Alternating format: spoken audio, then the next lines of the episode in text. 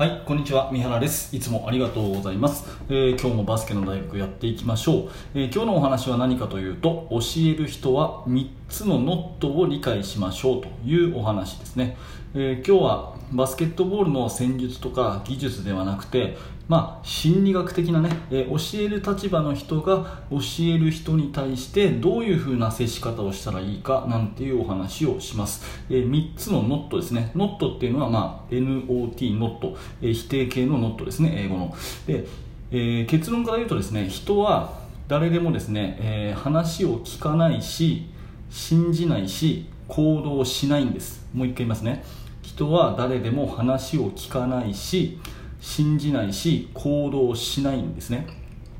でこれ、えどういうことかっていうと、えーまあ、ブログを書いたりねインターネットでこうビジネスをする人たちには、まあ、常識的な話なんですね。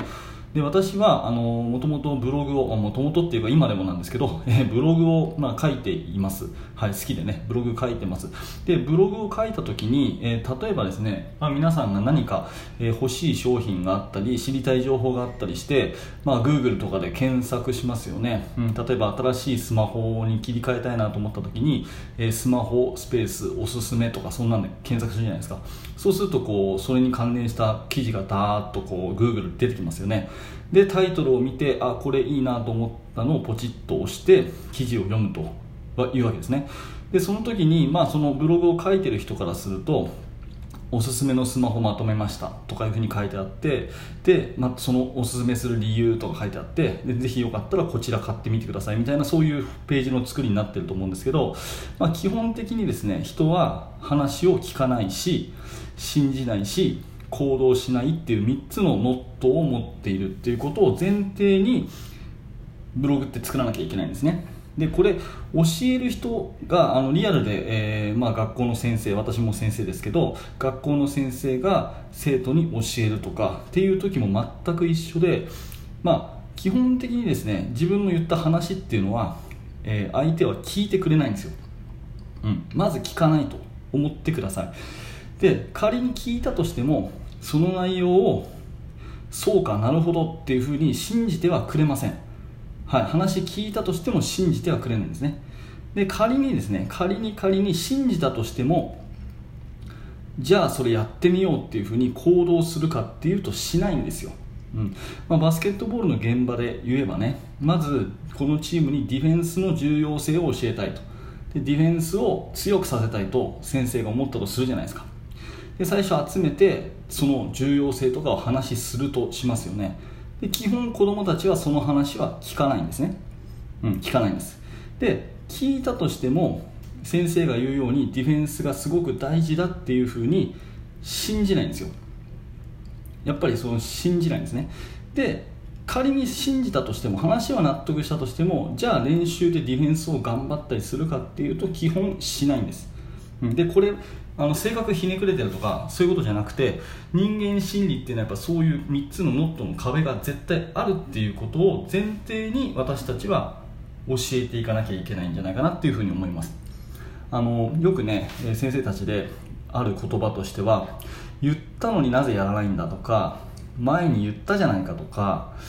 ねこの前教えたあれだよとかなんでできないんだとかっていうことを結構言ったりしますし私も気持ちすごいわかるんですけど、まあ、それ言ってるうちはね全然前に進まないかなっていうそういう気がしていてまず話を聞いてくれない人をいかに聞いてくれるように工夫するかっていうことがまず第一だし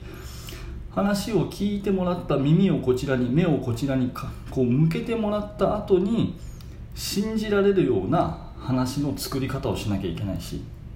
で信じた後に行動してもらうような、まあ、バスケで言うなら練習を取り組んでもらうとかあるプレーに頑張ってもらうとかっていう風な仕掛けをしなきゃいけないっていうこのこっちを向かせたり聞いたりですね信じてもらったり行動しようと思わせたりするっていうところに教える人は労力を使うべきなんですね。で言い方を変えると自分の話の内容が筋が通ってればとか、えー正しければ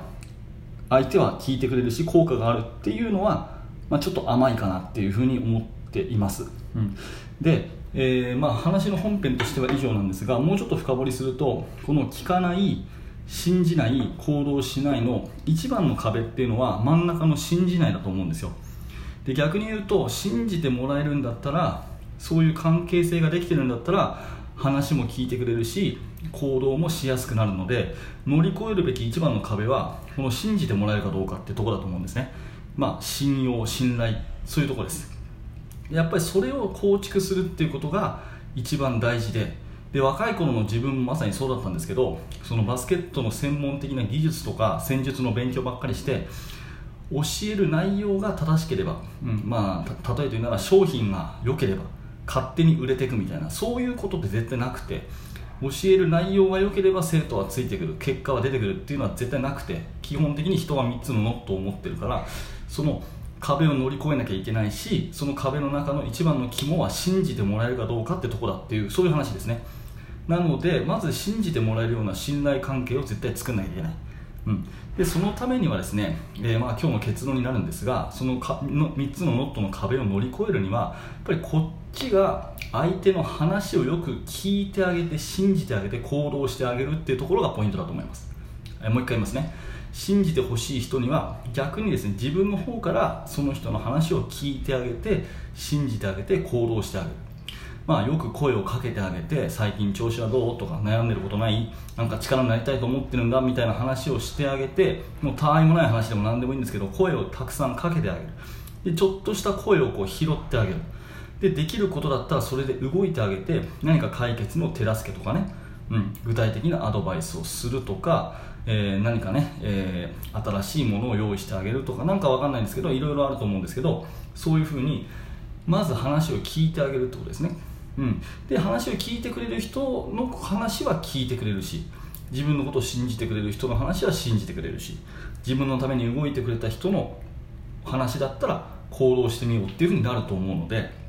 うん、だからまず指導者は教えたからできるだろうとか言ったのになぜできないとかそういうのを一旦捨てて、ね、3つのノットっていうものがあるっていうことを頭に入れておきながらまず自分からですねあの相手に寄り添ってその3つのノットを崩す姿勢を見せていくってことが大事じゃないかなというふうに思います、まあ、この辺はね、まあ、繰り返しになりますけど技術戦術に走っちゃってね、え、全然伝わらないとかっていう、まあ、特に若い先生若い指導者の陥りがちなところなのかなと思うので、えー、今回ね、えー、バスケとは直接関係ないですけどでもめちゃめちゃ大事だと思うので、えー、お話をしてみました。はい、えー、今日のテーマは教える人は3つのノットを理解しようというテーマのお話です。はい、えー、このチャンネルではこんな感じで、えー、バスケットまたはコーチングとかねそういうお話をしています。もしよかったらまた聞いてください。あと YouTube の方も、えー、心を込めて作ってますのでぜひ覗いてみてください。はい、えー、最後までありがとうございました。三原学でした。それではまた。